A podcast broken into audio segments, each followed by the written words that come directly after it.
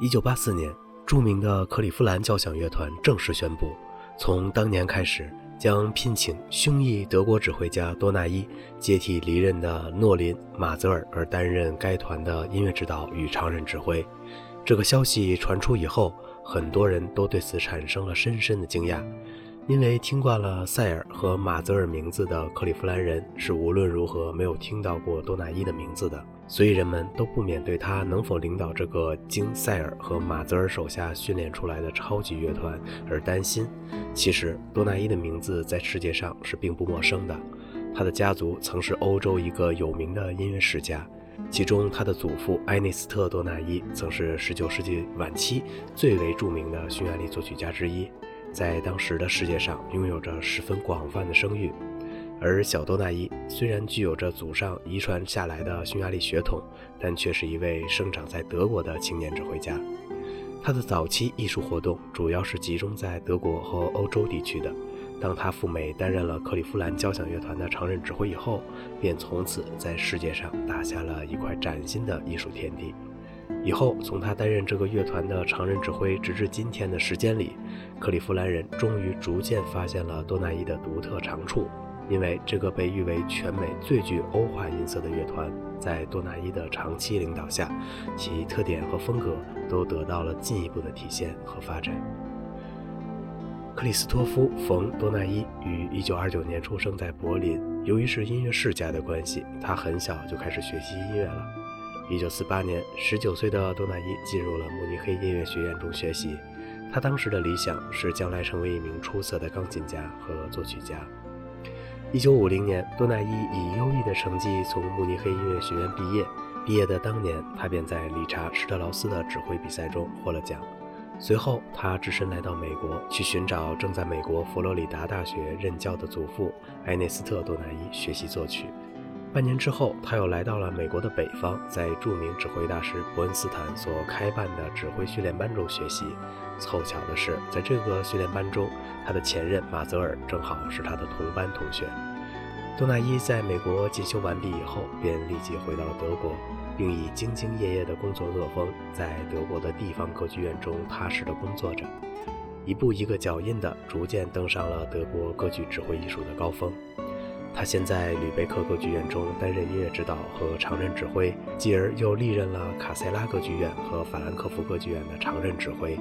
除了这几家歌剧院以外，他还同时担任了科隆广播交响乐团和法兰克福博物馆管弦乐团的音乐指导与常任指挥。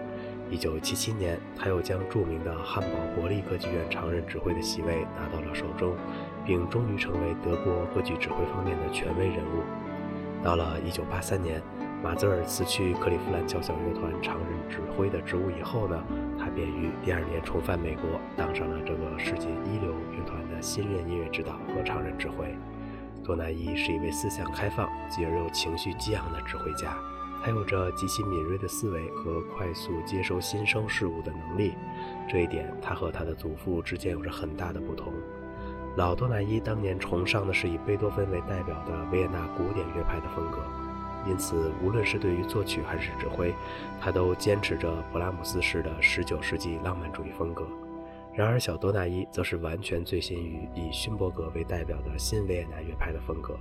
因此，他与他祖父之间在对音乐的理解和兴趣上存在着明显的代沟。当年他赴美国寻找祖父学习音乐时，就因为不堪忍受祖父的保守观点而离奇而去。所幸的是，他终于在伯恩斯坦的身上找到了共同点。这位美国现代指挥和作曲巨匠，倒是给了多纳伊很多的影响和教益。多纳伊在现代指挥史上是以擅长指挥现代作品而著称的，他曾有着演示二十世纪音乐权威的称号。自从他来到克利夫兰交响乐团以后，曾经上演了大量的二十世纪的现代作品。其中有以勋伯格和贝尔格的十二音体系作曲家们的作曲最为突出。他的音乐会的节目单上经常会出现如勋伯格的神话剧《雅阁的梯子》和贝尔格的小提琴协奏曲这样的作品，显示了他对于无调性音乐的很大偏爱。此外，早在他在德国期间就一直是一位现代主义歌剧的积极传播者，曾经指挥上演了大量这样的作品。其中包括德国现代作曲家亨策的《年轻的贵族》等歌剧的首演。然而，多纳伊并不是一位仅能指挥现代作品的指挥家，对于传统的古典主义作品，他也同样有着独到的见解和很有价值的演示。在这其中，舒曼、门德尔松、布拉姆斯、德沃夏克和布鲁克纳等人的作品都是他十分擅长的曲目。多纳伊的指挥风格特点是严整、细致、精确和富有激情。在他的指挥特点中，既有着德国式的深刻思考性，又有着匈牙利式的热情与淳朴。二者兼而合一，达到了一种十分富有魅力的境界。他在指挥时非常善于动脑筋，由于他精通作曲理论，因此对作品的结构等方面的特点掌握得十分恰当。在对待作曲家的作品，特别是古典主义作品方面，他基本上是属于忠实于原作的指挥家。对于这方面的问题，他有着自己独特的看法。他不同意随意修改作曲家的作品，哪怕是仅仅对于配器部分。因为他认为现代交响乐团已经有能力按照作曲家的原意将作品演奏好，而作为指挥家和演奏家来说，最重要的并不是仅仅表现音乐中的美，而是将作曲家创作中的内在含义以思想性尽情地体现出来。多纳伊与克利夫兰交响乐团之间可谓是一种珠联璧合的关系，他们的合作可以说逐渐的完善而达到了默契的程度。其实，多纳伊在上任伊始时的处境并不是很好的，甚至可以说还带有着相当大的危险性。因为领导这个老牌名乐团的起点实在太高了。首先，克利夫兰交响乐团作为全美五大交响乐团中的一员，其特色可以说是最为突出的。这个乐团从五十年代到七十年代，在老指挥大师塞尔的领导和训练下，成为一个精密的使人透不过气的乐团。其细腻、严整、规范和干净的演奏风格，被人们认为是全美最欧化的交响乐团。一九七二年，马泽尔接任以后，又使这种特色得到了大大的发展。这样一来，并给多纳伊上任后的工作增加了很大的难度。然而，多纳伊却以自己上任后的出色工作，赢得了人们广泛的赞誉。现在，无论是克利夫兰交响乐团的成员们，还是热心地关注着这个乐团命运的音乐爱好者们，都清楚地感觉到他今后所具有的光明前途。多纳伊是目前世界上灌制唱片数量较多的指挥家。多年来，他曾在伦敦唱片公司录制过大量的歌剧和交响乐唱片，手下的乐队也基本上是克利夫兰交响乐团，当然也有维也纳爱乐乐团和一些其他乐团。他指挥录制的优质唱片在世界上很畅销，而且所涉及的作品的范围也很广，比如指挥克利夫兰交响乐团录制的布鲁克纳第四、第九交响曲，德沃夏克的第七、八、九交响曲和斯拉夫舞曲，马勒的第五交响曲，亚纳切克的交响狂想曲，塔拉斯、布尔巴和伯辽兹的幻想交响曲等等，与维也纳爱乐乐团合作录制的贝尔格的歌曲《沃塞克》和《露露》。文德尔松的第一至第五交响曲，以及斯特拉文斯基的舞剧《火鸟》等等。多纳伊是一位工作态度极其认真和颇具领导能力的人。为了与克利夫兰交响乐团搞好关系，他便举家迁到了克利夫兰来居住，为的是给大家带来一个同甘共苦、共同患难的形象。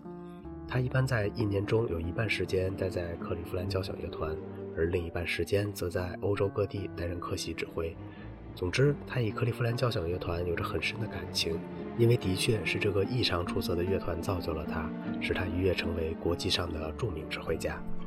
为此，他曾自己说道：“没有第一流的乐团，你也成不了第一流的指挥。”这句话确实是他内心中最真实的感触。然而，话又说回来了，第一流的乐团也未必要靠第一流的指挥来训练和领导。多纳伊正是这种第一流的指挥家。他对领导和训练克利夫兰交响乐团怀有着充分的信心，他的心中永远想着塞尔所说的一句话，那就是别的乐团所达到的极点，仅仅是我们乐团开始的起点。好了，今天的节目就到这里了。如果你喜欢这个小小的播客节目呢，请你点击一下订阅，千万不要忘了点击订阅，并且关注一下主播，感谢您的支持，谢谢谢谢，千万不要忘了点击订阅啊，谢谢您的支持。